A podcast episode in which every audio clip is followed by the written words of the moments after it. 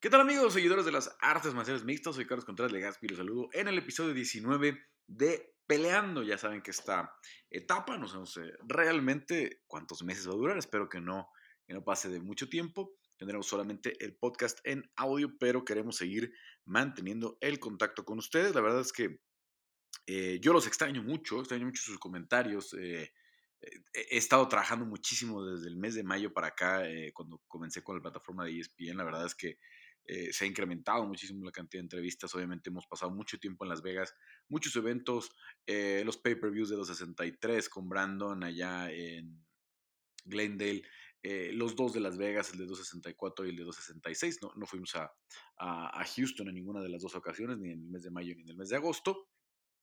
tampoco pudimos ir a Nueva York. El plan original sí era estar en Nueva York, pero ahorita vamos a ir platicando un poco más a detalle, ¿no? Pero eh, eh, por ejemplo, primero se suponía que Brandon iba a pelear ahí, que su primera defensa iba a ser en Nueva York, y luego Irene Aldana iba a defender ahí. Perdón, iba a defender. Iba a pelear en contra de, de de Randami, una pelea que ya la podía catapultar la pelea del título, obviamente, una ex campeona eh, del 145, la ranqueada número uno, me parece todavía, de, de las 135 libras, etcétera, etcétera. Bueno, em, se empezaron a dar esas situaciones y em, parecía todo muy claro que es un gran evento para Latinoamérica, obviamente con Chito Vera y Frankie Edgar. Pero de pronto viene la decisión de cambiar la playa de Brandon a diciembre. Entonces tuve que mover todo mi presupuesto para el cierre de año, las fechas, para ir a ese pay-per-view de diciembre. Y luego se mueve a 270 en, en, enero y, la cartera también tiene a Alexa Grasso y a Genaro Valdés eh, y a Elia Topuria y a Michael Morales y entonces también aquí a 270. Entonces hemos venido ajustando presupuestos, al final eh, pues tomé eh, la decisión. la verdad es que la gente de ESPN me ha apoyado muchísimo con, con, las coberturas que hemos pedido, casi con todas ha sido muy, muy simple conseguir las autorizaciones, pero tampoco es un barril sin fondo, ¿no? Entonces eh, de momento dije, bueno, mejor vamos a abstenernos de ir a Nueva York porque salen muy caros, los hoteles estaban muy caros, el vuelo de avión muy caro y eh, vamos a, apostar obviamente por diciembre y enero. Todavía no, cantamos victoria, ¿no? Saben que el tema de los viajes todavía está muy eh, acotado, pero el plan sería ese. Nos estamos yendo en las siguientes horas a Las Vegas, obviamente para la pelea de Jay Rodríguez en contra de Max Holloway, una cartelera muy interesante, la que vamos a platicar un poquito ya entrado el final de este podcast después de revisar UFC 268. Y también eh, nos vamos a quedar una semana más eh, para el evento eh, de Misha Tate en contra de Ketlin Viera, que si recuerdan, esa cartelera iba a tener como coestelar a Jojo Calderwood en contra del Exagraso. Entonces ya, ya, ya había quedado muy bien ahí el plan también.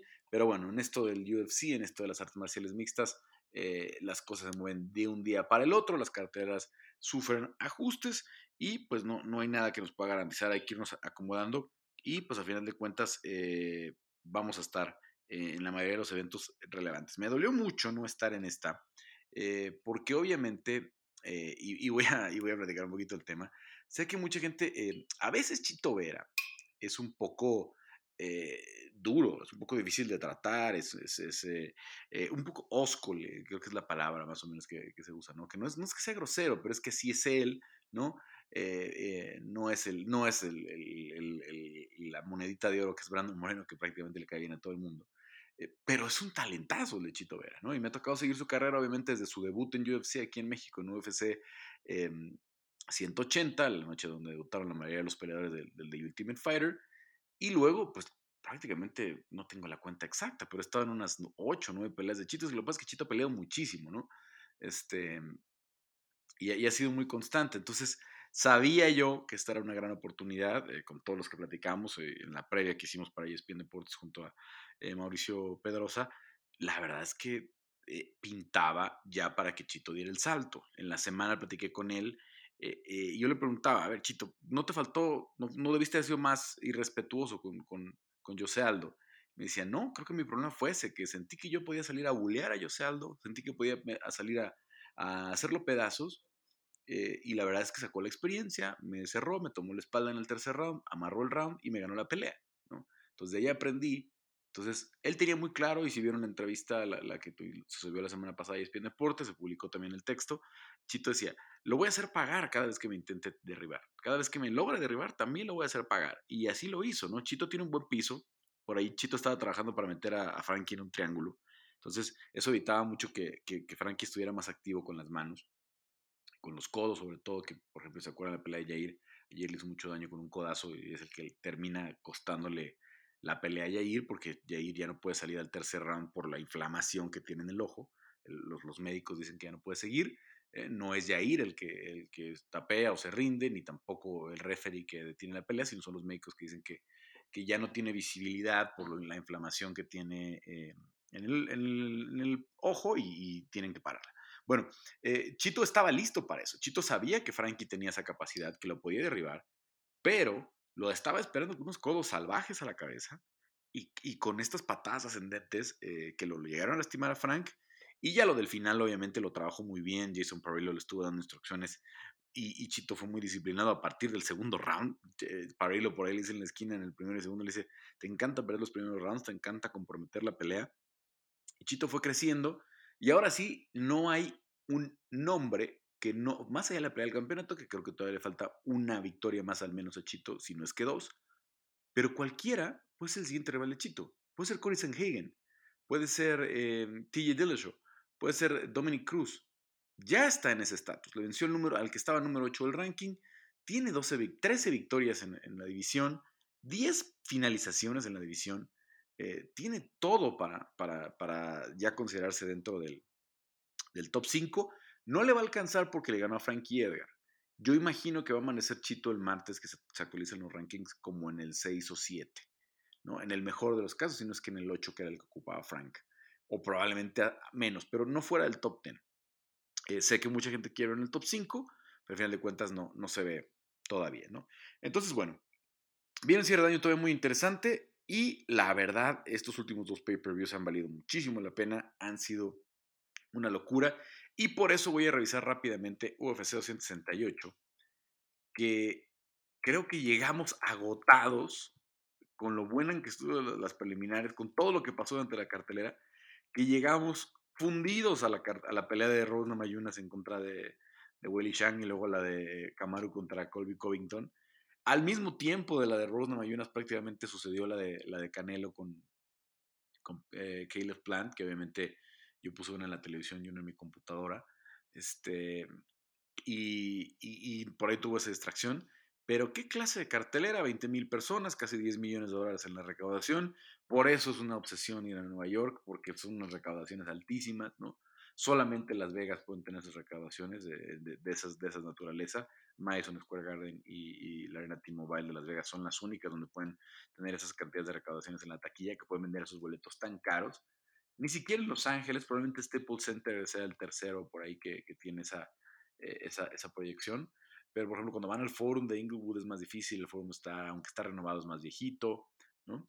Las celebridades pues van más bien al Staples, que está más en el centro eh, de, Los Ángeles, el otro está pues en Inglewood ahí, que, que, es una zona que está creciendo mucho por, porque se renovó el Forum y, ahí está pegadito el SoFi, el nuevo estadio de los Rams. Pero, en fin, eh, Vámonos con la cartelera. Ode Osborne le ganó a CJ Vergara por sumisión, perdón, por, decisión unánime. Eh, Melzik Bagdasarian le gana a Bruce por decisión. Dustin Jacoby le gana a John Allen por decisión. Peleas interesantes con sus buenos momentos. Pero decíamos, híjole, tres decisiones, ¿qué está pasando? Y luego vino Chris Barnett a cambiar la historia, a cambiar la noche. Eh, se gana su bono, Chris Barnett merecido. Eh, fue una noche loca, porque fue una noche en la que Dana White dio bono a pelea de la noche, Chandler en contra Michael, eh, Michael Chandler contra Justin Gaethje, obviamente lo vamos a platicar. Eh, cuatro bonos de performance y además le dio un bono extra que hasta donde tengo entendido anda por ahí los 20 mil dólares cuando dice voy a darles otro bonito, es alrededor de 20 mil dólares cuando les dan a, a, los que no son bonos oficiales, pero les dice Deina, perdón, no, ya habíamos dado los bonos, me gustó más esta, pero aquí está para que te vayas motivado, ¿no? Eh, Shane Burgos contra Billy Quarantilo, eso lo dije la semana pasada, lo dije en todas partes. Esa pelea me parecía que iba a ser la pelea de la noche. Billy Quarantilo contra Shane Burgos tenía todos los elementos para hacer la pelea de la noche, porque yo pensé que Gaethje y Chandler, fuera uno o el otro, se iban a terminar en el primer round. Y creo que fue Michael Beltrán el que decidió que no se acabara la pelea en el round y medio cuando entra el uppercut de Michael eh, de Justin Gaethje a la quijada de Michael Chandler y ahí se puede ver acabada la pelea. Chris Barnett es espectacular y aprovechó muy bien la ventana, ¿no? Es, es, un peso completo muy ágil para el peso que tiene, para la panza que tiene, porque está panzón, ¿no? decir que aunque él diga que pesa 170 libras en su mente, pues no pesa 170 libras, pesa como 100 libras más, de hecho. Eh, yo también puedo decir que soy, eh, que mido dos metros, pero no mido dos metros, ¿no? Entonces, eh, pero lo que hizo es espectacular, la forma en la que conecta la patada, eh, la cabeza de Jan Vilante, cierra con los golpes, el baile, el flip, todo, todo hizo bien eh, Chris Barnett en un escenario muy especial, en el Madison Square Garden, en un pago por evento con mucha gente viendo, eh, aprovechó la oportunidad y es uno de los más queridos ya en el peso completo con lo que hizo en una sola noche. Ian Gary con una buena exhibición en contra de, Jordan Williams. Eh, estos prospectos que vienen de Cage Warriors normalmente ya traen un seguimiento muy grande. Cage Warriors es la promotora, pues ya por tradición en el Reino Unido. Ha mandado muchos peleadores, ya hemos hablado de ellos, obviamente Conor McGregor, que era campeón de 145 y 155, eh, Paddy Pimble recientemente, Jay Herbert, muchos, ¿no? En general, la mayoría de los que vienen de del Reino Unido como grandes prospectos vienen de esta Cage Warriors y todos traen una, ya un buen seguimiento, ¿no? Cage Warriors que está en Fight Pass, si ustedes son eh, suscriptores de la, de la plataforma, pueden encontrar ahí varias peleas, varias funciones de, Cage Warriors. Eh, Nasurdin Manov vence a Edmund Shabashian. ¿Qué hacer con Edmund Shabashian? No lo sabemos. Tiene una racha de tres derrotas. Nos decían que iba a ser la siguiente gran cosa del, eh, peso medio. Eh, a mí me, pidieron mis, editores de, la página en inglés de ESPN que hiciéramos un texto sobre quién iba a tener la victoria que lo ayudara a rebotar, o sea, como que la victoria que lo regresara a su estatus. Y les puse Shane Burgos. Y me decían, no, pero es que Shavejan. Y no, no, no. Les dije, Shane Burgos, exactamente como les dije que iba a ser la pelea, ¿no? Una pelea de mucho intercambio, una pelea muy intensa, la imaginaba larga, que se fueran hasta la, hasta la decisión, y por la competencia que ha enfrentado Shane Burgos, ¿no? pienso que tiene más experiencia y así se mostró que, la de Billy Quarantillo, ¿no? Que, que de hecho el, más experimentado que ha enfrentado es Mowgli Benítez, ¿no? El que, el que venció en su última pelea y por ahí Mowgli estuvo cerca de sacarle la pelea a Billy Q. Em, Chris Curtis eh, noqueó a Phil Haas, qué noche de finalizaciones. Bobby Green noqueó a Alaya Quinta, que también que nos cae Alaya Quinta, pero la verdad pues que eh, mucha inactividad, más de dos años fuera. Alex Pereira vence, vence a Andrés eh, Michelidis, el, griego, y la verdad es que eh, la pelea se estaba dando justo como yo la imaginaba. Obviamente Alex Pereira tiene una experiencia bastante corta todavía en el MMA, él es un prodigio del kickboxing, obviamente célebre y muy famoso y recordado por la por el knockout a, este Israel Adesanya, ¿no? que pues es, el highlight de, de, su carrera, es momento más importante de su carrera. Y en el MMA apenas traía eh, cuatro peleas, ¿no? Eh, tres victorias. Eh, la primera, la de, su, de, su, debut, había sido sometido hace ya un buen rato, hace seis años. ¿no? no había tomado en serio el regreso al MMA hasta apenas el año pasado. Entonces a mí se me hizo muy raro, la verdad. Pelea en el FA, no queda Thomas Powell y le dan la pelea. Literal llegó por la fama del kickboxing que le hemos visto muchas veces, ¿no? Me imaginaba una situación como la que le pasó a Clarice Shields con Avi Montes, con la mexicana Abigail Montes, ¿no? Dices, ok, sí, puede ser un prodigio del kickboxing, puede ser lo máximo, pero si es una pelea de MMA y el rival no va, no va a salir a hacer kickboxing contigo, no va a salir a entregarte la oportunidad de un knockout. Y Andreas lo hizo muy bien en el primer round, ¿no? Cuando tienes toda esa desventaja en el striking, derribar, cerrar la distancia, ponerlo en el clinch contra la reja, boxeo sucio, bla, bla, bla. Iba muy bien hasta que, ¡pum! Al segundo 18 del segundo round, eh, los pocos segundos que hubiera durado este round de pie, porque creo que Andreas iba a volver a intentar el derribo, pues eh, en el primer intento de chute baja tantito la cabeza. Eh, Alex, pues se acomoda muy bien, ya sabía que iba a venir el chute y vámonos, rodilla la cabeza y se acabó la pelea. buen knockout, gran debut en el UFC. No creo que le alcance para algo todavía muy importante como siguiente oponente, alguien cerca del top 15 y nada por el estilo. Pero bueno, ahí van a tratar de construirle eh, eso que trataron de hacer con Joe Duffy cuando Joe Duffy llegó, porque era el último que había vencido a Conor McGregor. aunque yo oficiara más peleador de MMA. Era un peleador de MMA, no, no más peleador de MMA. Él sí era peleador de MMA. Entonces vamos a ver cómo le va a experiencia en el futuro. Todavía una carrera muy corta en el MMA, pero pues ya está en el UFC con esas eh, impresionantes credenciales de su striking. Justin Gaethje contra Michael Chandler. Em, no nos merecemos tanto, no, no nos merecemos que, una, que un main card abra con una pelea de esa naturaleza. Dos peleadores que eh, Michael Chandler, eh, su última pelea ha sido campeonato contra eh, este Charles Oliveira, obviamente, y las últimas dos de Justin Gaethje habían sido también peleas de campeonato, aunque la primera fue interina en contra de Tony Ferguson, una pelea espectacular de Justin, con, con, un golpeo muy paciente, muy preciso, en el que destruyó a, Tony Ferguson durante cinco rounds. Y luego eh, vino la, pelea de, de, de, Javier Nurmagomedov, que ya sabemos que pues, es, un, momento muy doloroso en la carrera de Justin Gaethje. Dijo, me voy a entrenar, tengo que trabajar muchísimo. Pero nada de lo que hubiera trabajado, entrenado, mejorado, eh, iba a cambiar esta pelea. Esta pelea los dos estuvieron prometiéndolo por todos lados. Yo tuve la oportunidad de platicar con Justin Gaethje el jueves, unas horas antes de la conferencia de prensa. Eh, por ahí puse un extracto nada más de la entrevista en el Instagram, pero la entrevista completa se, se mandó para ESPN Deportes. Em, Justin eh, y, Michael estuvieron prometiendo esto.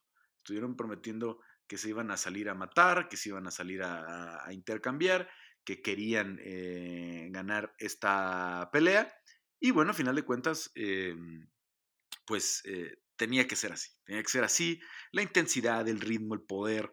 Eh, me sorprendió mucho Michael Chandler, eh, la resistencia, cómo se recuperó después de aquel uppercut. Yo creo que la pelea se debe haber detenido. Em, pero bueno, ya le había tocado la mala suerte a Michael Chandler contra Charles Oliveira de que no se la detuvieran. si ven la forma en la que cae Charles Oliveira, se parece mucho a la forma en la que cayó Dan Hooker y, es muy similar la secuencia en la que le paran la pelea contra Hooker y no la paran contra, eh, contra Oliveira. Oliveira se recupera y gana el combate. Entonces, eh, pues unas por otras, hay referees que tienen ciertos criterios, unos que dejan correr un poco más. Eh, creo que hoy en día el más preciso de todos es Jason Herzog, el que, el que tiene mayor sensibilidad. no había yo, no recuerdo una mala decisión de, de, Mike Beltrán que digamos, híjole, qué tragedia, qué clase de, de error el que cometió, la verdad, tampoco es para tanto, pero creo que la pelea se pudo haber detenido en el segundo round. Em, y, y, al que sí sabemos que normalmente las deja correr mucho tiempo de más es, es, es eh, ¿no? De los, de los que tienen normalmente las labores más importantes. Por ahí tienes tú eh, Dan Miraglota en la pelea de, las chicas de, Rosna Mayonas y Wally Shang, que por cierto fue la única pelea femenil de la noche, no, no, había, no me había fijado, sí, fue la única pelea eh, femenil de la noche, pero fue una pelea de campeonato. Y eh, bueno, hay que recordar que en esta cartelera estaba Aldana contra Jermaine de Randami, ¿no? que iba a ser una muy buena pelea, una pelea de muy alto perfil femenil. Em, y, se acabó cayendo. Em, entonces, em, pues cumplen los dos. Los dos salen a finalizar todo momento, un ritmo completamente intenso, una batalla de verdad memorable. Creo que el primer round compite seriamente para el, primer, para el mejor round del año. Lo ponía yo en signo de interrogación en el Twitter y, me, de pronto explotó el tweet así. Me llegaron como 40 respuestas y 300 likes de golpe. Eh, mucha gente contestaba que sí, pero también mucha gente contestaba con el que yo pienso que es el mejor round del año y que difícilmente va a poder ser superado, que es el tercer round de Volkanovski contra Ortega, ¿no? Por cómo cómo tiene dos posibilidades de someter Brian. Se escapa sobre todo la guillotina, que es una cuestión que todavía no nos entendemos, que es algo sobrenatural, cómo salió de ahí prácticamente este Alexander Volkanovski. Y luego, la, como cierra, ¿no? El, round con Volkanovski prácticamente terminando Brian Ortega. Brian Ortega eh, no sabe ni siquiera dónde está, ¿no? él, no sabe si pararon la pelea o se acabó el round porque no se, no se levanta, ¿no? Eh, cuando un peleador sabe que, se acabó el round o está consciente que se acabó el round, se, levanta lo más rápido posible para que no le detengan la pelea, porque ahí el referee puede considerar decir, no, estás fuera y marcar ahí el knockout técnico. El, el referee tiene esa, esa potestad, decir, no puede seguir, no puede seguir. Y como en las condiciones que estaba Brian, muchos referees pudieron haberla detenido, la verdad. Pero bueno, el equipo se trató de apurar, siguió y bueno, vimos lo que pasó, que todavía Brian alcanzó a sacar el quinto round, ¿no? Entonces creo que por eso, y además por lo que representaba, porque una pelea de campeonato, esta no lo era, aunque es una pelea de muy alto perfil, una pelea de contendientes, pero creo que el tercer round de, de, ese, de esa pelea es el round del año. Y probablemente, o lo más seguro, es que Chandler contra Gaethje gane al final del año el premio a pelea del año. Lo más seguro cuando, cuando se hagan todas las votaciones, y etcétera, etcétera, ya sean las oficiales del UFC o las revistas o los medios especializados, va a haber, va a haber ahí como alguna, este, al menos se van a llevar la mitad de los premios o más de la mitad de los premios porque es difícil que se supere lo que vimos qué intensidad. Em, sé que mucha gente no le gusta, que siempre me dicen, ay, todos quieren que seas, todos todos los quieres hacer mexicano y no sé qué, y no habla español. Justin Gaethje no habla español. Eh, Justin Gaethje nunca ha salido con los colores de México. De momento, vamos a tratar de convencerlo. Va a aportar los colores de México en el kit para el 20 de noviembre, que estará en la esquina de Rafa García. Nos lo contó el jueves, que va ha hecho el campeonato con Rafa García, pero no había estado en la esquina de Rafa García, el que sí había estado era Cobb Swanson. Ahora van a estar Cobb Swanson y Justin Gaethje, ¿no? En su esquina de, de Rafa. Y va a aportar obviamente los colores de México. Pero su mamá es mexicana. Su mamá se llama Carolina Espinosa. Si no, si no escucharon la entrevista, está en mi Instagram, arroba Gaspi, la pueden ver, es de la última publicación que tuvimos. Eh, y me explicó ya toda la historia, ¿no? Este, la familia es de, Naco, Sonora, eh, eh, su, mamá Carolina, eh, sus dos abuelitos, les dice tata y nana, ¿no? Por la, por la zona de, de Sonora, como le dicen a, varias partes del norte, le dicen tata y nana a los abuelos. Este, y pues él creció con su, con su abuela materna, ¿no? aunque el plan era que, que Justin le hablara en inglés, porque la abuela no hablaba eh, inglés. La abuela solo hablaba español.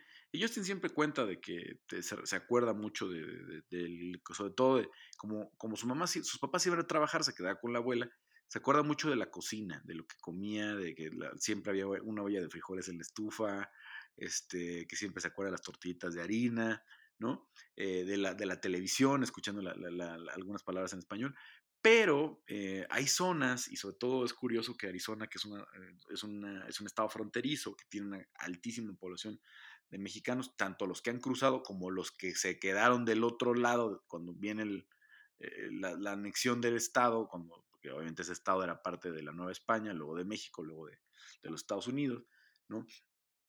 Y, es, es, increíble que un estado con tanto índice de latinos, de mexicanos, pues no estaba tan racista, ¿no?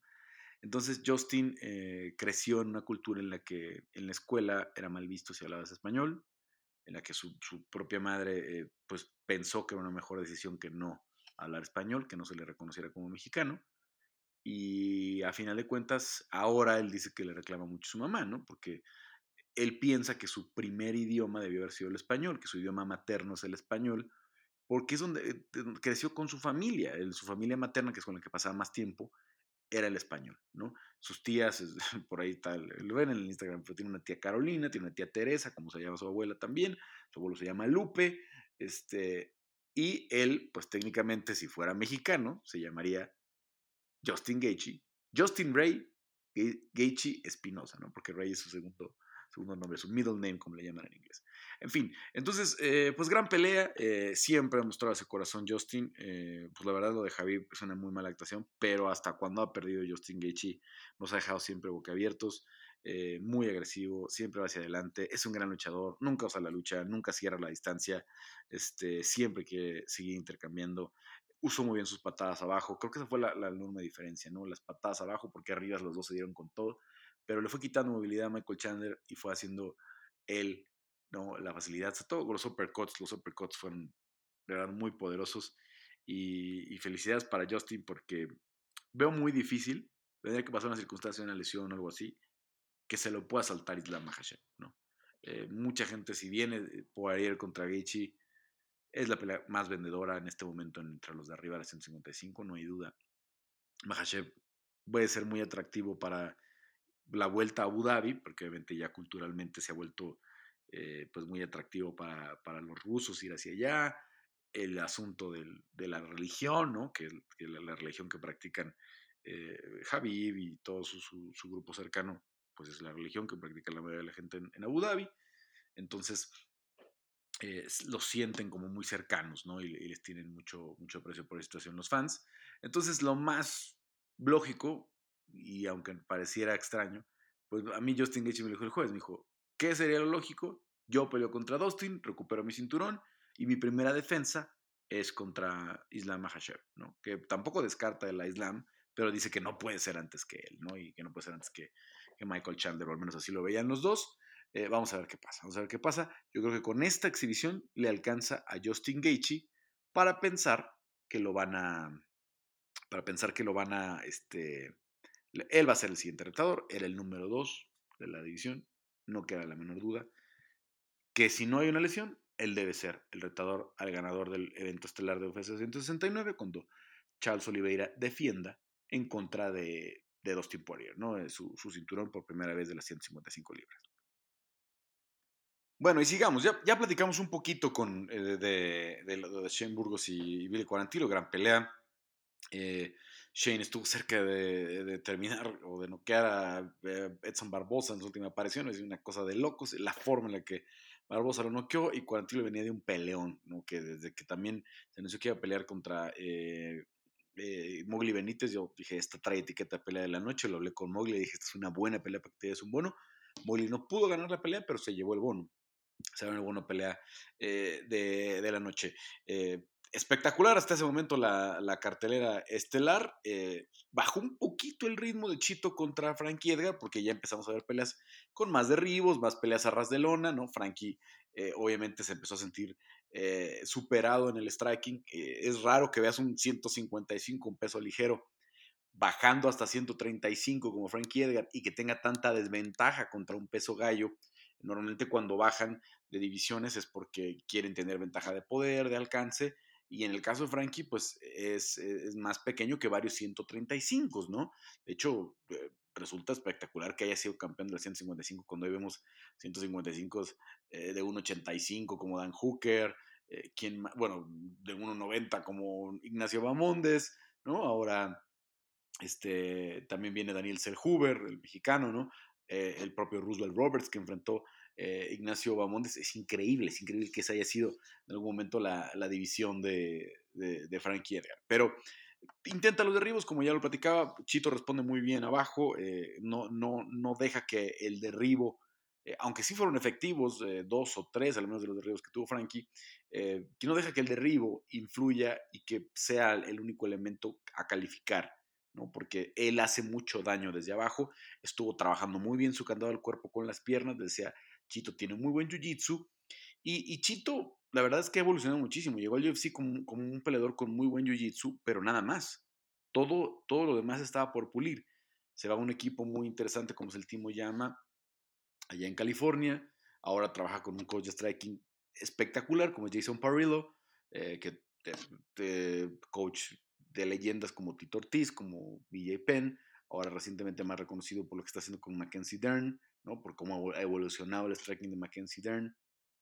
Eh, pero un tipo que lleva muchos años entre eh, los mejores del mundo, también trabajó mucho tiempo con, con Chris Cyborg, no sé si exactamente sigue la esquina de Chris Cyborg, pero trabajó mucho tiempo con Chris Cyborg, etcétera, ¿no? Es, es un peleador, es un, es un gran coach de striking, y a Chito lo vemos cada vez más evolucionado. A mí me encanta la confianza con la que ahora va el striking. Cómo va hacia adelante, cómo tira esos codos, esas patadas. Y la patada frontal es un gran ejemplo, ¿no? La pega de manera perfecta. Sé que Frankie se quejó, la forma en la que cae con la cabeza hacia adelante. Chito pudo haberle seguido pegando 10, 15 golpes más y, entonces no habría duda, ¿no? Pero pues el referee interviene a tiempo, sabe que no va a reaccionar. Frankie, incluso cuando se levanta, todavía se ve un poco de boca, como lo que le pasó a Caleb Plant, ¿no? Con Canelo, que, se levanta y, este. Y, y, todavía se tambalea, ¿no? Cuando va hacia la otra esquina la pelea estaba terminada, la de, la de Edgar y también la de Plant. Ahorita vamos a hablar un poquito más de eso. Em, ahí, pues por ahí obviamente sé que hay algunos periodistas ecuatorianos que fueron a, seguir a Chito. eh, estaba Chito, había muchas banderas de Ecuador en la tribuna, me impresionó la cantidad de banderas de Ecuador que hay en la tribuna. Nueva York es una ciudad que tiene migrantes de todo el mundo, hay una comunidad importante de ecuatorianos, hay una comunidad importante de portugueses, hay una comunidad importante de mexicanos, eh, de todos lados, ¿no? Pero sobre todo en esa parte de la costa este de los Estados Unidos, a diferencia de California, que es primordialmente Centroamérica y México, en la parte este hay mucho más sudamericano, ¿no? Eh, como en el caso de Ecuador. Entonces, eh, había mucho apoyo Pachito. Me sorprendió que salió con los colores de Italia.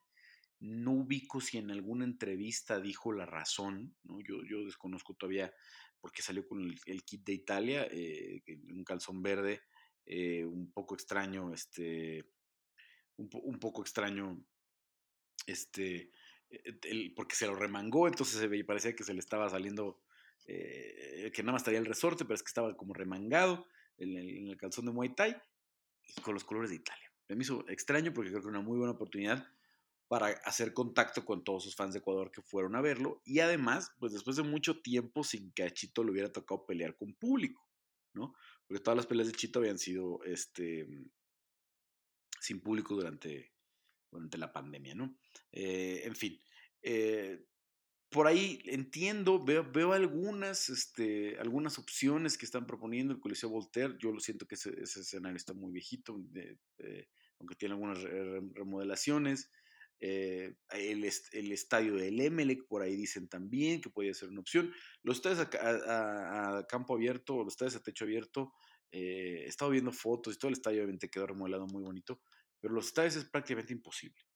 En ningún lado, en ningún lado, ni en Irlanda se la cumplieron a Conor McGregor, nada para que lo, para que lo que, que, este, tomen en cuenta, ¿no? O sea, todo el mundo dice, no, que Brandon en el estadio de los Cholos, tampoco van a llevar al estadio de los Cholos. El UFC no hace eventos ya en estadios abiertos, ¿no? Por más que a lo mejor si fue la WWE o por más que, este, porque estaba, estaba leyendo mucho el tema, veo que obviamente la gente en, en Ecuador está muy emocionada. Se ve muy difícil que sea a corto plazo, la verdad. Este, tiene que haber una arena muy moderna con todas las facilidades eh, o un estadio como este de, del que hicieron en Argentina, ¿no? que es un estadio de, tenis, este, como también muy remodelado, la, arena en Montevideo, este, lo mismo, mismo caso que le pasa a Perú, ¿no? Ahora, Perú tiene un volumen importante, tiene mayor cantidad de peleadores buenos, eso sí, definitivamente que Ecuador, pero no tiene un top ten, como es el caso de, de, Chito Vera, ¿no? Este, entonces, vamos a ver qué pasa. Eh, creo que la única forma en la que sería inevitable ir a Ecuador para el UFC que dijera tenemos que ver cómo le hacemos para ir a Ecuador es si Chito fuera campeón, ¿no? Entonces está cerca, está cerca Chito. Este, no lo veo pronto sucediendo, no lo veo sucediendo en el 2022, porque los dos mercados importantes que quiere atacar México eh, son México y Argentina. En caso de que se puedan dos, hay que recordar, como ya lo venía platicando la semana pasada, van muy atrasados con Alemania, con Francia, con China, con Australia, con Nueva Zelanda, con Brasil, eh, con Inglaterra hay demasiados mercados internacionales a los que no han ido en 19 meses ya, ¿no? Desde aquel evento que se canceló en Londres en, marzo del año pasado. Entonces, sí es una situación eh, complicada, ¿no? Lo que, lo que se va a, ver, ¿no? Nada más estaba confirmando aquí, estoy viendo fotos recientes de, del estadio eh, eh, Mary Device, que es como se llama el estadio este donde fue el UFC, y es, un estadio con el acomodo clásico del tenis, ¿no? Pero que este, quedó muy bonito, la verdad, con esta remodelación, que si no me equivoco fue para los premios, eh, para los Juegos Olímpicos de la Juventud, ¿no? Que, le hicieron la, la, la, remodelación y la verdad que quedó muy bien, ¿no? Este, el, estadio y, y, tendría que tener un, un, una instalación así Ecuador. No sé si en, planes próximos, este, que Ecuador haga unos Juegos Panamericanos en Guayaquil o en Quito, ¿no? Este, mm, por ahí decía Quito, eh, Chito que quiere llevarlos a Quito para que se vayan con la altura. Bueno, si no, muchos peleadores, por ejemplo, el propio Justin Gaethje que me decía que se siente mexicano, me dice, sí, quiero pelear en México, pero me costaría mucho trabajo aceptar una pelea en la Ciudad de México. Es demasiada la altitud, con todo y que él entrena y vive en Colorado. Dice, la altitud es demasiada ¿no? Y ir a hacer un camp sería muy costoso, sería muy cansado, además por la cantidad de tiempo que tienes que estar en México, etcétera, etcétera.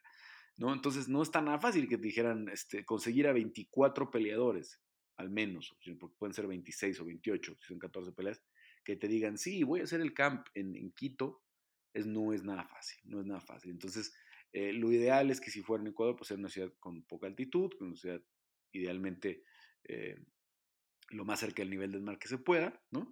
Como se intentó con Monterrey en México, pero desafortunadamente no, no, respondió el público, ¿no? Porque de hecho estaba la gente, yo sí, muy entusiasmada eh, de venir constantemente a Monterrey, porque en algunas, desde algunas ciudades queda mucho más cerca que la Ciudad de México, obviamente, este, de, Estados Unidos, por el tema geográfico, ¿no?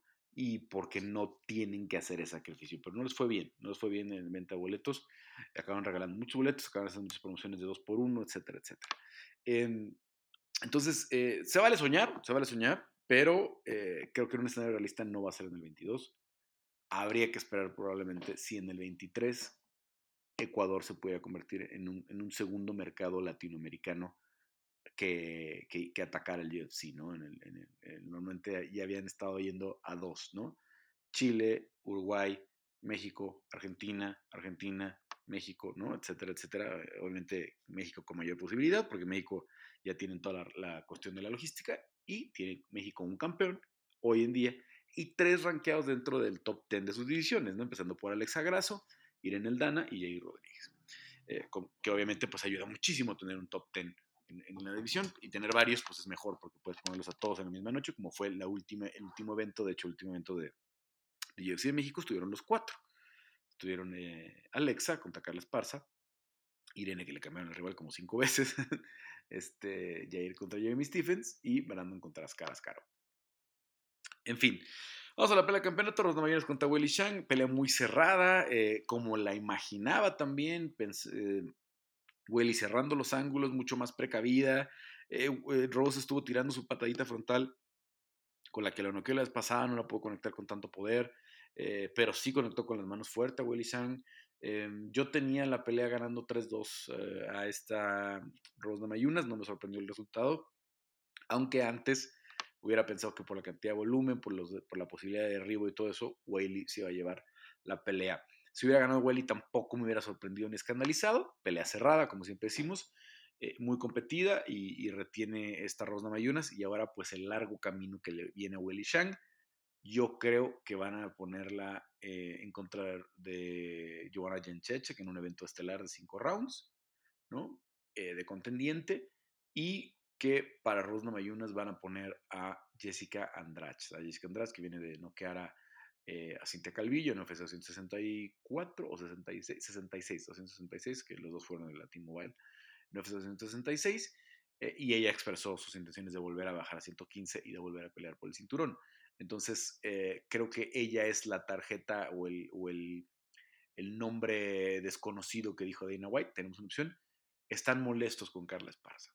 Están molestos con Carla Esparza porque Carla Esparza le ofrecieron pelea y Carla Esparza dijo no yo me voy a esperar hasta que sea la pelea del título. Ya no quiero pelear hasta que sea la pelea del título. Y no les pareció, no les pareció. Eh, si te llamas Conor McGregor, probablemente lo puedas hacer, ¿no? Si le vas a representar a, la empresa a vender dos millones de pagos por evento, probablemente lo puedes hacer. Pero seamos realistas, ni, ni Jessica Andrade, ni eh, Willy Shang, ni Carla Esparza van a cambiar mucho la venta de pay-per-views. Si, si, el evento este fin de semana vendió 350 mil pay-per-views o 400 mil pay-per-views, si quitas a Willy Shang o, agregas a Carla Esparza, no, no hay una variación que dijeras 50 mil, 100 mil, medio millón de personas más van a comprar el boleto. ¿no? Y desafortunadamente este es un negocio, desafortunadamente eh, no, puede que no nos guste, a mí no me gusta, yo creo que Carla Esparza debe haber peleado por el título en esta ocasión. Eh, incluso pudo haber sido la de diciembre, como lo hemos platicado, ¿no? que, que, por ahí se estuvo barajando la posibilidad de que fuera la rival de Willy Shang. Carlos Parza se lo merece en lo deportivo, pero no está uno consciente de lo que fue la negociación, lo que se platicó y no están contentos con ella. En definitiva, no es la primera vez, sea como la tercera conferencia de prensa en la que Deina dice, Carla decidió esperarse y no fue una buena idea. Y vámonos a la estelar. Colby Covington en contra de Kamaru Usman, la segunda pelea. Eh, yo mm, estoy sorprendido, la verdad. No creo que Colby ganó la pelea. Creo que también Camaro lo puede haber finalizado en el segundo round. Eh, lo, derriba, lo, manda al suelo con, las manos. Eh, muy bien. Eh, creo, no sé quién maneja la estadística oficial de, ese tipo de, situaciones. Creo que sí lo logra derribar Colby Covington. No es un derribo efectivo, no es un derribo del que saca mucho provecho, pero creo que sí debería contar como derribo. A final de cuentas, de 11 derribos que intentó, solamente habría conseguido uno. Sigue siendo, pues, menos del 10%, por ahí del 8 y tantos por ciento, a lo mejor, eh, de efectividad, que tampoco es nada para presumir, pero le quitaría esa, e, e, ese orgullo que tanto tiene o que tanto presume Kamar Usman de nunca haber sido el, eh, de nunca haber sido el, este, de nunca haber sido el derribado toda su carrera de UFC. La evolución de Camaro sigue siendo impresionante. Creció mucho Colby Covington y sobre todo creció entre el tercero y el quinto round. Lo vimos mucho mejor, ¿no? Eh, veía algunos que le dieron la pelea a Colby Covington, se me hace un poco raro. Yo tenía, aunque varios rounds cerrados, yo tenía muy claro que, que, ganó la pelea al menos del 1 al 3. El 4 y 5 con algunas dudas, ¿no? El 5 creo que sí, eh, probablemente eh, amarrado para Colby. Pero no suficiente. No suficiente para, para ganarle a un Usman que ajusta muy bien sus guardias, que es muy difícil de derribar y que la verdad eh, veo un reinado largo. ¿no? Vamos a ver qué tanto es de verdad Hamzat Kimaev. No veo que Leon Edwards le alcance ¿no? para vencerlo.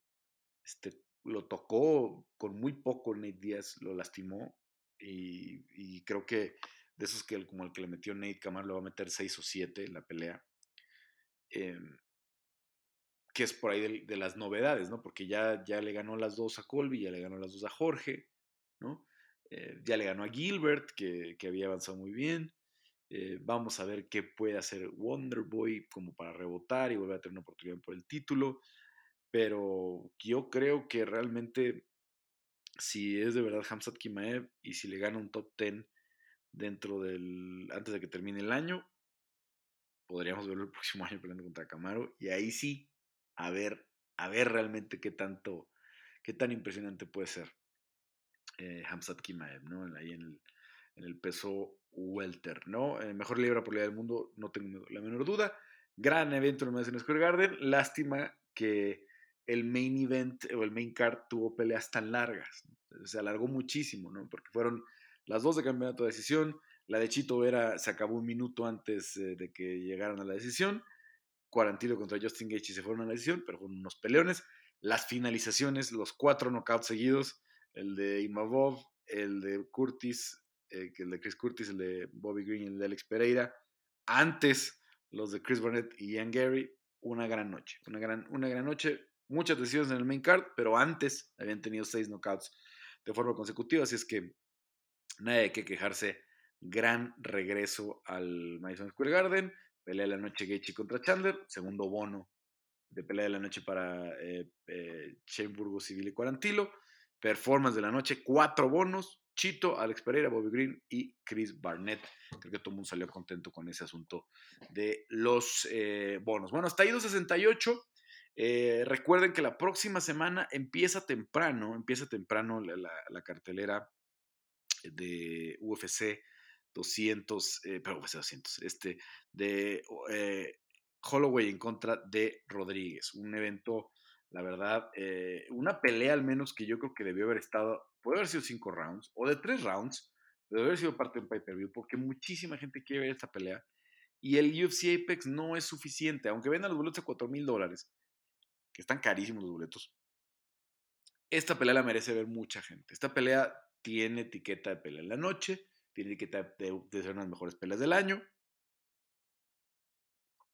Aunque bueno, también hay que reconocer de una parte que como se vaya a desenvolver, o puede ser una pelea en la que Jair no quede de forma espectacular, o que Max sea muy dominante, o que Max sea ampliamente dominante con el volumen que tiene, como ya lo fue con Ortega, como ya lo fue con Kelvin Cater, ¿no? Porque creo que esta posibilidad es más, es, difícil, ¿no? No digo que sea difícil que gane Max Holloway, sería una locura. Max Holloway debe ser favorito 3 a 1 en este combate, sobre todo tomando en cuenta la inactividad de Yair de más de dos años. Pero Eh, el striking de Jair es muy diferente al de, al de Ortega y muy diferente al de, al de Keira, ¿no? Eh, Ortega eh, tira muchas bombas nada más, o sea, tira unos codazos muy peligrosos, tira unos 3 y 4 muy fuertes, por ahí tiene un volado también, que intenta mucho. Calvin Keira tiene un boxeo mucho más clásico, ¿no? Estaba viendo día fotos de la, de la, de la, de la de la, de la pelea, eh, Calvin le pegó muy buenos golpes a, a, este, eh, a, Max. Hay fotos en las que se ve muy sacudido Max. Pero cuando lo ves en video, eh, por cada golpe que pegó Keitar, Max le respondía con 5, ¿no? Entonces, lo de Jair no va a ser así para nada, ¿no? Jair que tiene, pues tiene patada frontal muy, muy peligrosa, ¿no? Tiene patadas medias muy peligrosas. Puede, no, no, es, no, hay, no hay una gran ciencia aquí, ¿no? Este, no hay un gran hallazgo. Tiene que quitarle movilidad a, a, Holloway, tiene que patearle las piernas, tiene que empezar a castigarlo las piernas para que no, no, no tenga esa capacidad de moverse, de quitarse los ángulos y que Yair tenga ese espacio para patear arriba, ¿no? La mejor posibilidad de Yair, no solamente con, con, Max, sino con cualquier rival, es sus patadas altas, ¿no? Que son indescifrables, que a veces pueden venir de switch, que a veces pueden venir de round, eh, que a veces pueden venir, eh, ser frontales, ¿no? Eh, Jair viene del mundo del taekwondo, tampoco es ningún, ningún este, secreto, como Rosna Mayunas, eh, y, es más difícil de, predecir de dónde vienen, porque el taekwondo es como el boxeo de las piernas, ¿no? El, taekwondo, si ustedes han visto las competencias de taekwondo en los Juegos Olímpicos, etcétera, etcétera, no se usan las manos, se, usan las piernas. Entonces tienes que aprender a, sacar las patadas de muchos lados, muchos tipos de patadas, un pateo muy especial, ¿no? Y Jair viene de ese mundo. Jair viene del mundo del, del, taekwondo, que tiene una base interesante también de judo, aunque estuvo entrenando ya un buen rato boxeo allá con, eh, eh, con Robert García, con su, con su primo eh, muy cercano, Misael Rodríguez. Y obviamente, ¿no? Lleva ya mucho tiempo entrenando su lucha con Israel Martínez, aunque pasó un par de años sin entrenar con él. En este campamento estuvo con Israel y si va a estar otra vez en su esquina. Y Jair, bueno, pues tiene eh, una enorme eh, eh, posibilidad de ganar la pelea con su pateo alto, tanto que patas al cuerpo que puedan abrirle espacio para, para una combinación o una patada alta que, que, castigue a, Max Holloway. Em, insisto, Max es, el, Max es el gran favorito aquí. Max es el que todo mundo quiere volver a ver eh, pelear por el título. Lo que no visualizo es que la pelea sea tan similar a la de Kayler, ¿no? Porque Yair no es frontal, Yair eh, busca ángulos, Yair es mucho más móvil, es muy impredecible, no sabe si va a salir hacia la izquierda, hacia la derecha. Eh, este tipo de cabeceos con los que sale con un codo, eh, cuando lo derriban, hace unos scrambles en el que eh, a Tales Jair no es el luchador clásico, pero sabe, eh, se revuelve en el piso y como gato termina él arriba, literal como felino, como pantera, ¿no? que es su, apodo. Entonces es muy diferente a, Brian, no representa la amenaza que es Brian en el Jiu-Jitsu, definitivamente. y no representa la amenaza en el boxeo que es Calvin Cater, pero es un animal completamente diferente que no, no ha enfrentado Max Holloway, eh, uno como Yair, ¿no? Por algo Yair tiene siete bonos, por algo Yair tiene marca de 8-1-1 y el uno, el, el uno es la derrota con Frankie Edgar y el otro uno es la, el, no contest eh, en, México. Eh, porque Yair es muy difícil de predecir, ¿no? Podrán decir lo que quieran, por decir que, que no le ha ganado a nadie. Yo creo que tiene victorias de mucha calidad. La de Andre Phil es una victoria de mucha calidad y es espectacular. La de Dan Hooker es una victoria de mucha calidad, ¿no? Aunque Dan ya subió de división, pero es una victoria de mucha calidad. Eh, la de Jeremy Stephens en Boston es una victoria de mucha calidad. Y la de Zombie es una victoria de las que te demuestra para qué está hecho este deporte. Mucha gente se confunde, nos dicen cosas que están mal. Mitos de, de la transmisión, mitos de los expertos, de los analistas. El deporte de las artes marciales mixtas, como el boxeo, no son deportes de apreciación, ya lo he dicho esto en varias ocasiones.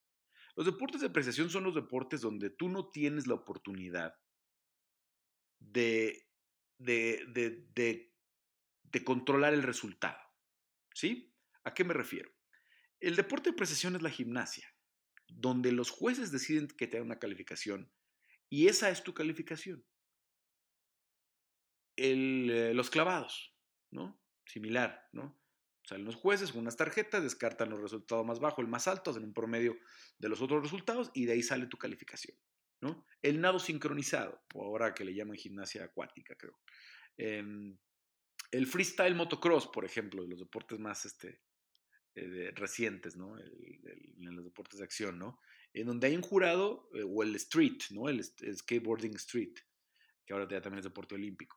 Eh, hay un jurado que dice, me gustó tu rutina, me gustó que hiciste este flip, me gustó que hiciste esto, esto, esto, lo mismo en los clavados, ¿no? El, grado el, grado de, dificultad, cómo ejecutaste, tu entrada, tu salida, y el juez tiene una apreciación. Esos son los deportes de apreciación, porque no hay un clavado que tú puedes tirar y digas, listo, se acabó, medalla de oro, ¿no? Tienes que pasar por todo el proceso. En el boxeo, en las artes marciales mixtas, a nivel profesional, porque no estoy hablando del nivel amateur, la finalidad es acabar la pelea. La finalidad es acabar al oponente.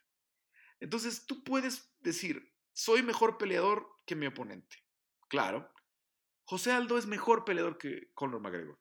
No una, tres, cinco, tal vez hasta diez veces mejor es José Aldo que Conor McGregor. Cuando tú ves su set de habilidades, cuando ves lo que han hecho históricamente, los rivales que han vencido históricamente. Definitivamente.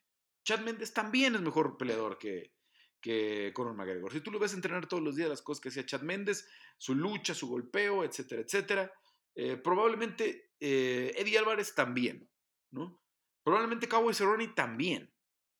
Pero Cowboy tuvo la, eh, pero Conor tuvo la capacidad de finalizarlos y de acabarlos temprano, además, de acabarlos con un solo golpe, con una combinación, como es el caso de Chad Méndez. De eso se trata este deporte. Entonces, quien diga, sí, pero Jair iba peleando con Zombie. Sí, Jair iba perdiendo por, con Zombie. Definitivamente las tarjetas las hacía perder, pero Jair noqueó a Zombie. Faltaba un segundo, pero lo noqueó y ganó la pelea. De eso se trata. De eso se trata este deporte, de finalizar. Hay grandes peleadores, ¿no? Hay grandes, este, por ejemplo, Tisha Torres, cuando tú la ves a Tisha Torres, técnicamente no le falta nada a Tisha Torres, pero no sabe finalizar sus peleas. Tiene un índice eh, del noventa y tantos por ciento de que sus peleas se van a decisión. Entonces, por eso Tisha Torres no ha tenido una oportunidad clara por el cinturón. No ha sido nunca que digan, híjole, ¿por qué Tisha no es la mejor de su división? Porque no finaliza. La, final, la finalidad, valga la redundancia de este deporte, es terminar al oponente. Entonces Jair en ese sentido tiene muy buenas finalizaciones, en específico la de, la de Philly y la de, y la de Zombie, que son espectaculares, ¿no?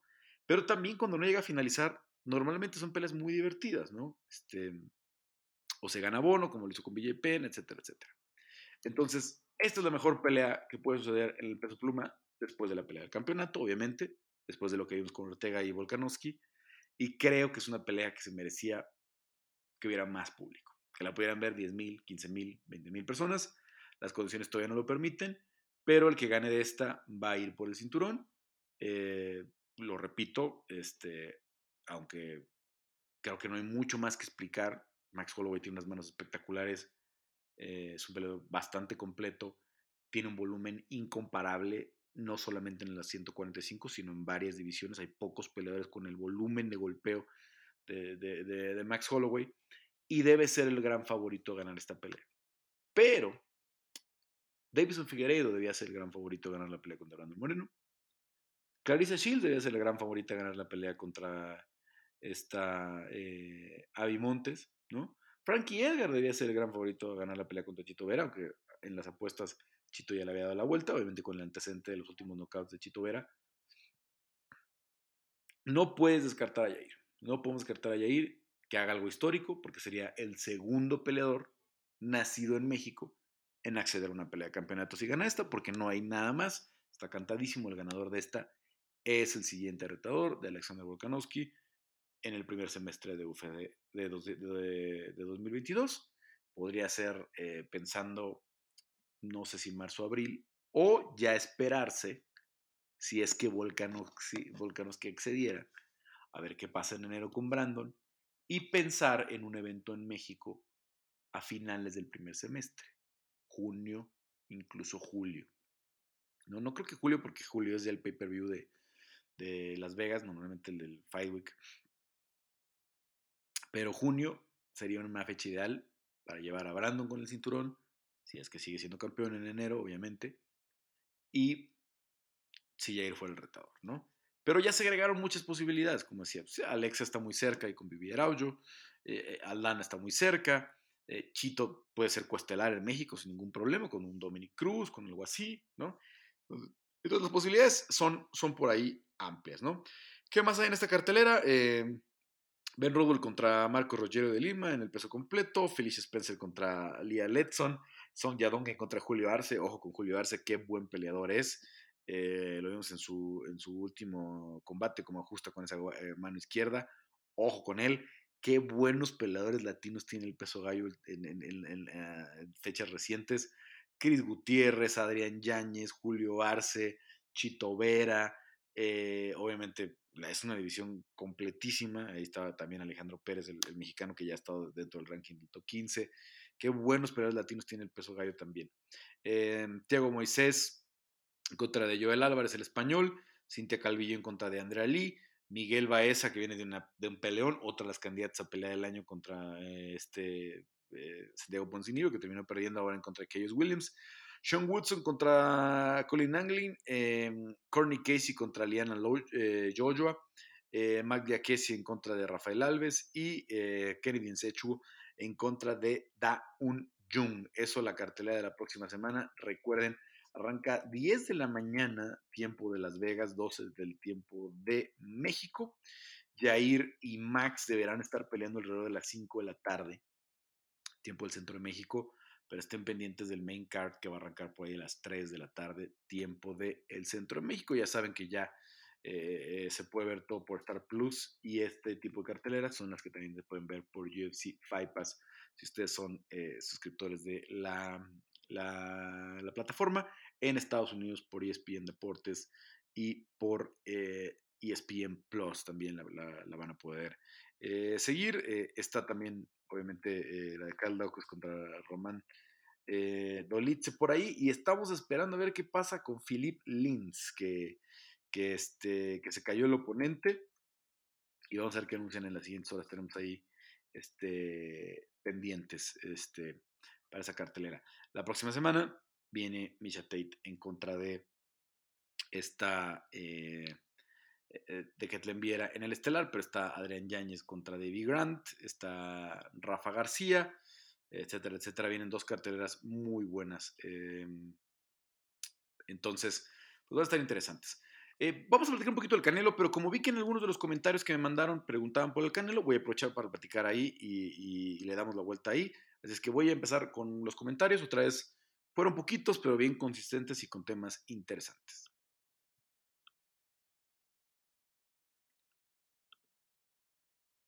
Bueno, comentarios entonces eh, de los que hicieron ustedes en la página de MMA por Carlos Contreras Legaspi. Si no nos siguen en Facebook, MMA por, Carlos Contreras Legaspi. Eh, Facebook, eh, en Facebook, en Twitter, arroba Legaspi y en Instagram también, arroba Legaspi. No tenemos más este, plataformas. Tengo un TikTok, este, que también es arroba de Legaspi. No me sigan, nunca he subido nada, no pretendo subir nada. Tengo 40 años y veo muy difícil que esa situación suceda pronto, a menos que me lo pidan, este, que me obliguen en el trabajo a subir cosas a TikTok. Em, eh, si ya de por sí algunas redes es ridículo que de los cuarentones tengamos este, algunas plataformas. Em, a ver, vamos a ver todos los comentarios, porque no me estaba presentando algunos. Javier Benavides dice, Chito Vera es el peleador que más ha evolucionado después del TUF, porque ahora es un gran peleador que nunca imaginamos que llegaría a ser.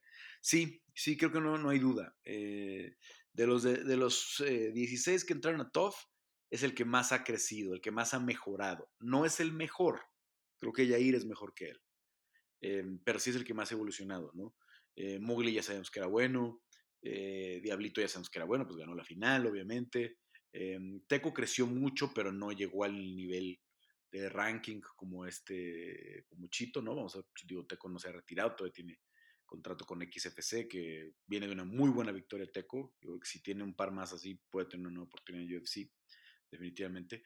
Em, pero sí, sin duda de lo que más ha evolucionado, Guido Canetti ha peleado muy poco, del TUF y ya son los únicos dos que quedan del equipo eh, Latinoamérica, ¿no? Desafortunadamente los del peso pluma, eh, Chimi Morales, eh, el Rolo Torres, ¿quién más estaba en el peso pluma?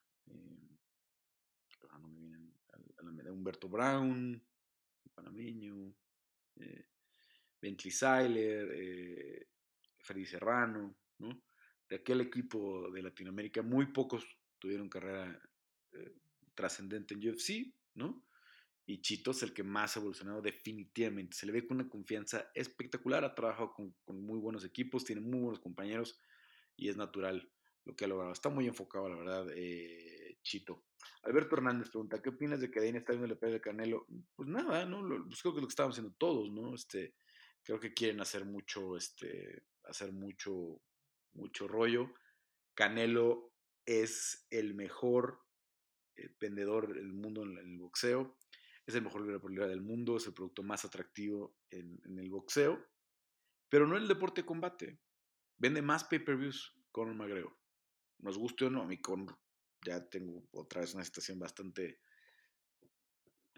no sé, negativa hacia Conor, pero de verdad me, me, impacta lo que vende Conor, ¿no? Entonces, eh, no, es, no es raro, no es raro que, que, Dana estuviera viendo este, la pelea del Canelo. Los que conocemos a Dana sabemos que le encanta el box. Yo hablo mucho de box con Dana. Siempre que tenemos entrevistas, este, uno a uno, pasamos un ratillo platicando de box, este, y hablamos de, de Chávez, de Canelo, este, de, de La Hoya, eh, de Márquez, ¿no?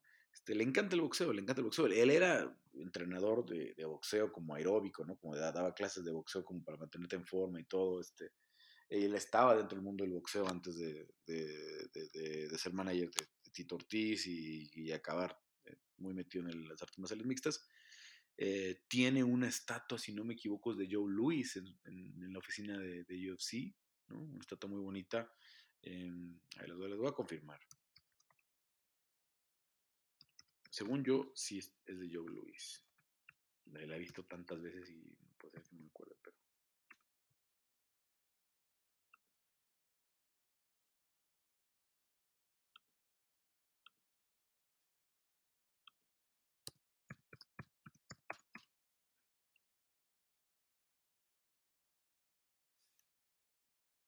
Sí, es de, es de Joe Louis, la que está en, en, en, las, oficinas de UFC y según yo es una réplica de, de este...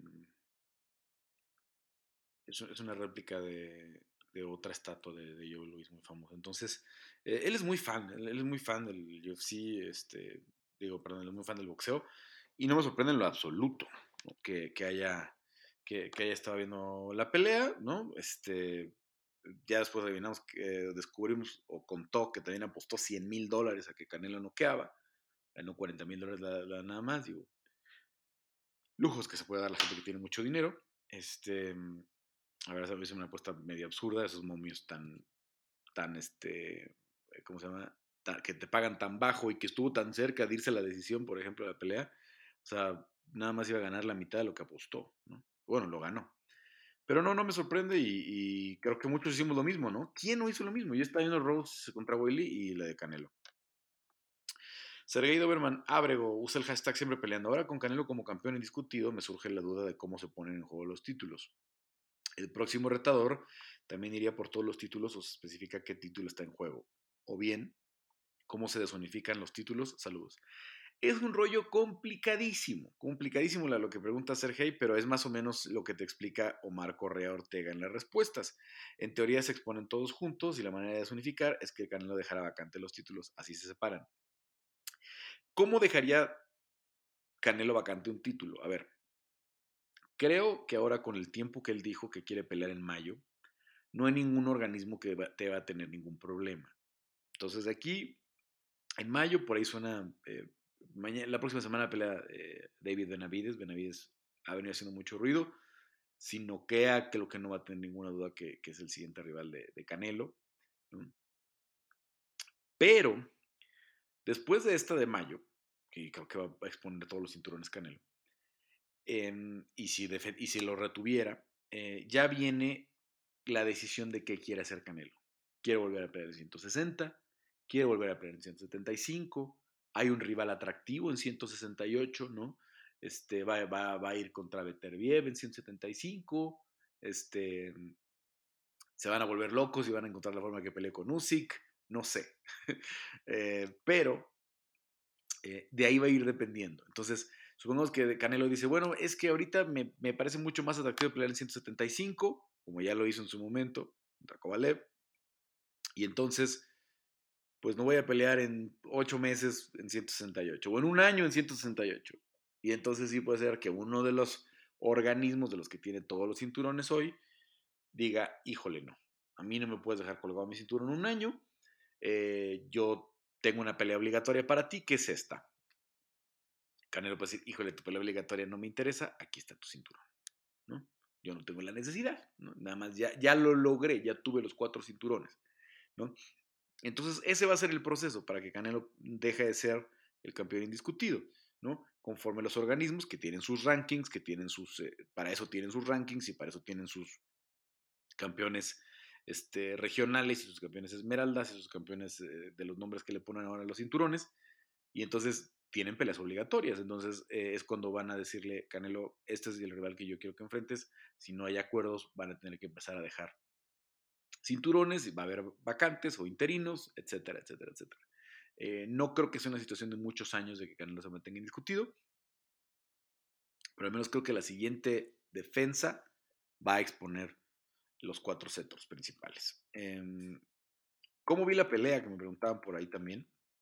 Eh, creo que es una de las mejores peleas de Canelo en 168, em, porque es una pelea en la que encontró una oposición muy dura.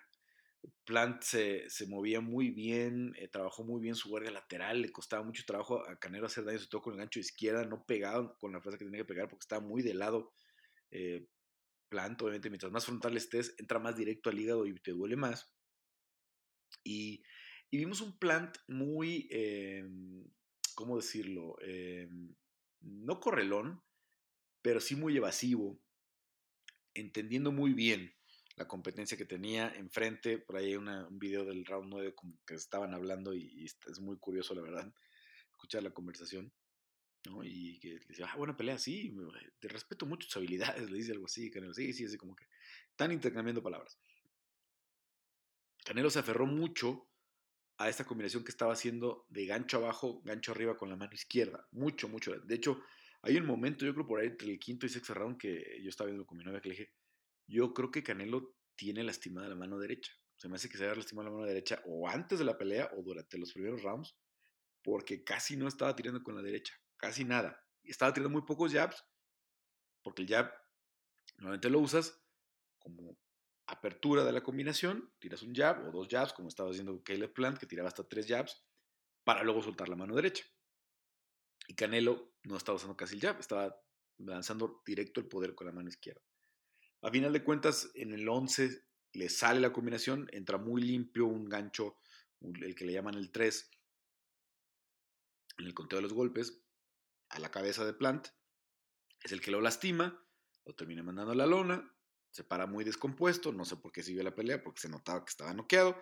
Se da cuenta Canelo, sale a matarlo y lo acaba conectando con un upper muy fuerte, que es el que pues ya termina definitivamente con la pelea, un upper derecha, que se parece muchísimo al que fracturó a, Sanders, ¿no? Ya cuando lo que pasa está muy pegado a las cuerdas, eh, a diferencia del de Sanders que se vio muy limpio, pero este como está muy pegado a las cuerdas no, no se ve tan, no se ve tan larga la, la, trayectoria del upper, pero es un golpe, ese, ese mismo uppercut de, derecha y entra con mucho poder, entonces asumo que no estaba lastimado Canelo la mano derecha y que simplemente quería seguir su estrategia y ganar con ese, con ese golpe, ¿no? Entonces, eh, brutal, espectacular, el mejor del mundo, el más vendedor del mundo, el más querido de los boxeadores alrededor del mundo. Eh, ya, si ustedes tienen algo que comentar, este, esta no es la ventana. Hay, un, hay este, una persona medio extraña y loca en, este, en, en, Twitter que se llama Julius Julianis. Lo pueden seguir, o a David Feitelson y decirles, yo estoy contigo, o a Fernando Schwartz hay varios, hay varios aficionados eh, y, analistas que, dicen que no, que Canelo no convence, que siempre le encuentran un perito. Ahora lo de anoche es una cosa este, maravillosa, ¿no? Sí vi que Fernando, eh, que había sido muy crítico de Canelo en las últimas, dijo que ayer sí lo convenció. David como que ya le quiso matizar un poco, ya que dice que no es el mejor libre por del mundo, aunque sí le reconoció la victoria de ayer. Y al otro señor que les mencionaba, no sé, porque me bloqueó después de insultarme el día de la pelea de Oscar Valdés. Entonces no sé qué puso, pero este, ese día que yo no sabía quién era, la verdad, hasta que me empezó a insultar en, en este, en, en, Twitter porque dije que no era un robo la pelea de Oscar Valdés. Que lo sigo creyendo, ¿no? Sí entiendo que pudo haber ganado la pelea eh, Robson, pero con la, con, la, con la deducción del punto, creo que su equipo falló al decirle que fuera más agresivo en los últimos cuatro rounds, sobre todo porque sabían que la pelea no estaba asegurada y traían un punto de deducción. Y por ahí me empezó a poner locuras y, bueno, este, ya después de eso vi que está en la transmisión de ESPN Knockout a veces y así, pero la verdad yo no lo conocía y, me pareció una persona muy grosera. ¿no? Este, y la verdad, pues ya con eso ya ni siquiera este, discuto. Este, en aquella ocasión le dije, no sé quién eres y espero no saberlo mañana. Y desafortunadamente sí lo sé, caray. Porque pues este, ya vi que tenés varios seguidores en común y llegó ahí porque me contestó eh, Renato Bermúdez, con el que sí tengo una relación y, y podemos debatir y discutir. Este, pero siempre en la, en la, en la medida del respeto, ¿no? Lo de Canelo, creo que ya no hay nada que discutir, la verdad, la verdad, la verdad. O sea, este, lo de ayer es una muestra espectacular y podrán seguir diciendo, no, que si Golovkin, bueno, pues, a ver si Golovkin quiere subir a 168, como dice Canelo, porque Canelo, ¿qué necesidad tiene ahorita de bajar a 160 cuando es el rey de la 168? Por el amor de Dios.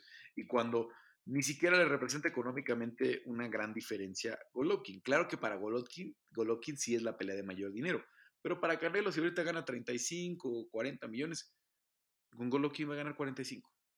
No es que vaya a duplicar su bolsa, que sí es lo que va a pasar con Golovkin, la va a duplicar o triplicar o cuatriplicar peleando con Canelo. Marco Hernández, ¿cuál crees que sea la clave para que Pantera levante la mano contra Holloway? Dame tu bendición, padrino. Eh, pues ya lo decía, ¿no? Ya lo decía, este, las patadas, eh, tiene que manejar muy bien sus ángulos, entrar, salir, mantener su distancia. Eh, nada que, que, de verdad que, que, que tengamos que hacer un estudio muy, muy avanzado, ¿no? Son estilos muy diferentes, un striking muy versátil, muy dinámico el de Yair, y uno muy clásico, pero muy efectivo, con mucha velocidad, con mucha técnica y un impresionante volumen de golpeo, como es el que tiene Max Holloway, ¿no? Entonces, eh, Jair tiene la capacidad de finalizar de un solo golpe. Ya, eh, Holloway te puede destruir durante 25 minutos, que es lo que va a dar esta pelea, o a lo que está pactada esta pelea. Alfred Gómez. Carlos, ¿qué crees que siga para Usman? Bueno, yo creo que va a seguir. Si gana Leon Edwards, no hay mucho más a dónde ir, ¿no? Va a ser Leon Edwards si, si Leon le logra ganar a Jorge. Si Jorge gana, no sé. No sé, no sé. Yo creo que Jorge, si Jorge gana, va a pelear contra Colby. Em, Diego García, ¿tienes info del pie de México, fecha aproximada de inauguración? Nada, nada, nada. Eh, platiqué con Daina el último martes después de eso, de que dijo en la conferencia, y realmente no hay un avance así consistente. Ya tienen el terreno, ya tienen el terreno. Y lo que sé es que en esta ocasión van a comprar, porque ya la vez pasada tuvieron broncas con el arrendatario, con el contrato de renta y etcétera, etcétera. Eso es lo único nuevo que sabemos. No hay ninguna prisa, no hay ninguna prisa de abrirlo. Este, lo van a trabajar lo mejor posible y sobre todo quieren que esté en las manos correctas el PI.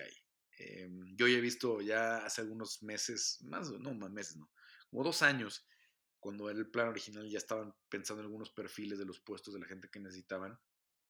Y la verdad, están pidiendo cosas que no sé si en Latinoamérica haya mucho por el nivel de preparación que piden de doctorados o maestrías en educación física, en preparaciones, además de tener muchos años de experiencia en el MMA, etcétera, etcétera, ¿no? La mayoría de los entrenadores de MMA en México pues son autodidactas o que fueron peleadores y después se volvieron entrenadores, no hicieron estudios universitarios este, con estas especialidades que estaban pidiendo. Entonces quieren que esté en muy buenas manos el PI. Quieren que esté muy buenas manos el PI no creo que ellas se hayan rendido con China, pero de momento los resultados del pie de China no van bien. Les fue muy mal con los que debutaron en Jacksonville en UFC 61, fueron cuatro, si no me equivoco. Les fue muy mal en el Contender Series, aunque sí hubo alguna. Fue una victoria nada más. El único contrato que entregaron para un chino fue ahora en la última. En la última este, cartelera, ¿no? Y no les fue bien. No les fue bien, no, les fue bien de momento, ya después de tres años de actividad de CPI en China. Eh, entonces, eh, quieren que esté en muy buenas manos para que realmente la selección de talento sea buena y no, no nada más la selección de talento, porque tú puedes seleccionar muy buenos prospectos, pero si los entrenadores que están, los programas que están, el tipo de peleas que les pones de preparación antes de llegar al UFC no son buenas, no son de, alto nivel, les puede pasar lo que pasó con los chinos. Los chinos están llegando con un volumen, el rival de, de, este eh, Tailón traía una racha larguísima de victorias y luego veías los récords de los chinos y todos este, con 30 peleas, 30 y tantas peleas, 18 eh, finalizaciones, estás dices, ¿cómo? ¿Qué? O sea, ¿contra quién pelearon, no? Porque veías los nombres, pues, otros chinos, ¿no? No es, no es muy fácil medir el nivel en el ámbito local en China, ¿no? Que es un país que, que, que, que ciertamente tenía un atraso importante hasta hace algunos años, ¿no? En el MMA hace 7, 8 años no, no había nombres fuertes, no había, no, había, chinos brillando, ¿no? Hoy, viniendo de ciertas promociones de Latinoamérica, como WC, como Lux, eh, como Combate Américas, obviamente, que, que, ya han mandado muchos peleadores al UFC recientemente, ya sabes más o menos qué nivel tienen, ¿no? Ya sabes el nivel de la competencia. A lo mejor ya pelearon contra algunos ex UFC, sobre todo, por ejemplo, en Lux, ¿no? Eh, que han traído algunos ex UFCs, etcétera, etcétera. ¿No? tanto mexicanos como extranjeros. Em, entonces, dices, bueno, a ver, ya peleó contra tal ex UFC, mm, le ganó, de qué forma le ganó, ¿no? etcétera, etcétera. Con las regionales obviamente es lo mismo, con el FEI, con, con Titan, con Cage Fury. Eh, hay muchas regionales que están haciendo las cosas bien, ¿no? Pero en China, pues es, es, decir, ah, le ganó, viene de 10 victorias seguidas contra 10 chinos que no conocemos, ¿no? Que no sabemos en qué nivel realmente están. Eh, entonces, eh, tiene que ir cambiando esa situación. Y en México tienen que tomárselo con esa misma calma. Es decir, ¿a quién vamos a poner de cabeza del PI? ¿Quiénes van a ser los entrenadores? ¿Quiénes van a ser los preparadores? ¿Quiénes van a darle seguimiento a las dietas? ¿Quiénes van a darle seguimiento a la preparación física? A, la, rehabilitación, que es una parte importantísima, que creo que es de las partes de las que muy poca gente habla. Pero una de las cosas más importantes del, del, del PI de Las Vegas es esa, ¿no? Eh, para los peleadores que están con lesiones, poderse rehabilitar, ahorrárselo de las sesiones de rehabilitación y que te estén dando seguimiento, ¿no? Y que te digan, yo creo que ya puedes empezar a entrenar, ya puedes pedir pelea para tales fechas, etcétera, etcétera. Eso es una diferencia tremenda en la carrera de un peleador, tremenda, ¿no? Eh, digo, obviamente que tengas un espacio para entrenar y todo es muy importante, pero eso, eso marca muchísima diferencia porque además las terapias pueden ser muy caras, ¿no? Puedes estar pagando eh, en México, ya ni que decir en Estados Unidos, porque en Estados Unidos los, precios son otro rollo, ¿no? La, atención médica es carísima. Pero en México, a lo mejor una terapia de rehabilitación de una lesión de rodilla, de codo, pues te puede costar entre 500 y 1000 pesos.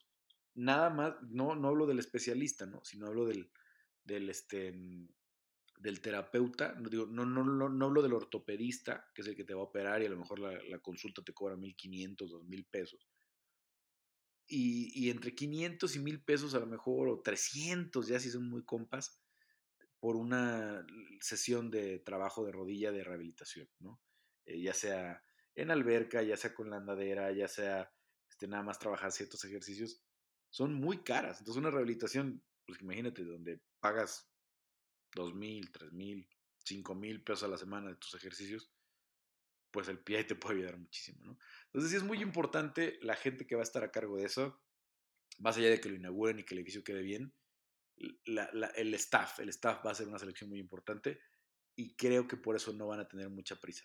Ahí sí van a, hacerlo hasta que estén muy convencidos de que tienen a la gente correcta, porque no vale la pena hacer una inversión de ese tamaño si no estás este, en las manos de, de, los coches y de la gente eh, correcta, ¿no? Para, para que desarrollen realmente el, deporte en este país y en la región, porque obviamente el PID de la Ciudad de México va a ser una catapulta para muchos peleadores de Latinoamérica que les vayan interesando, ¿no? Se van a encontrar argentinos, ecuatorianos, peruanos, eh, probablemente algún brasileño, ¿no? Que les digan, a ver, ¿tienes visa? No tengo visa. Bueno, vente a México, entrena aquí en el PI, haz algunas peleas en la, en la escena regional de México y de, a ver, de ahí decidimos si estás para contender, si estás para debutar directamente en UFC, ¿no?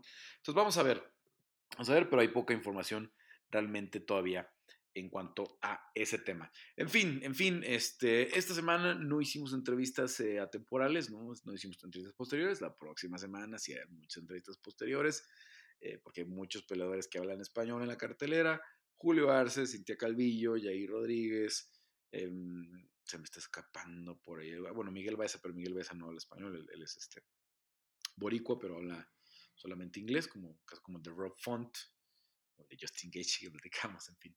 Pero bueno, eh, platicamos la próxima semana. Eh, a mí es una pelea que me tiene muy emocionado, este, como fan, ¿no?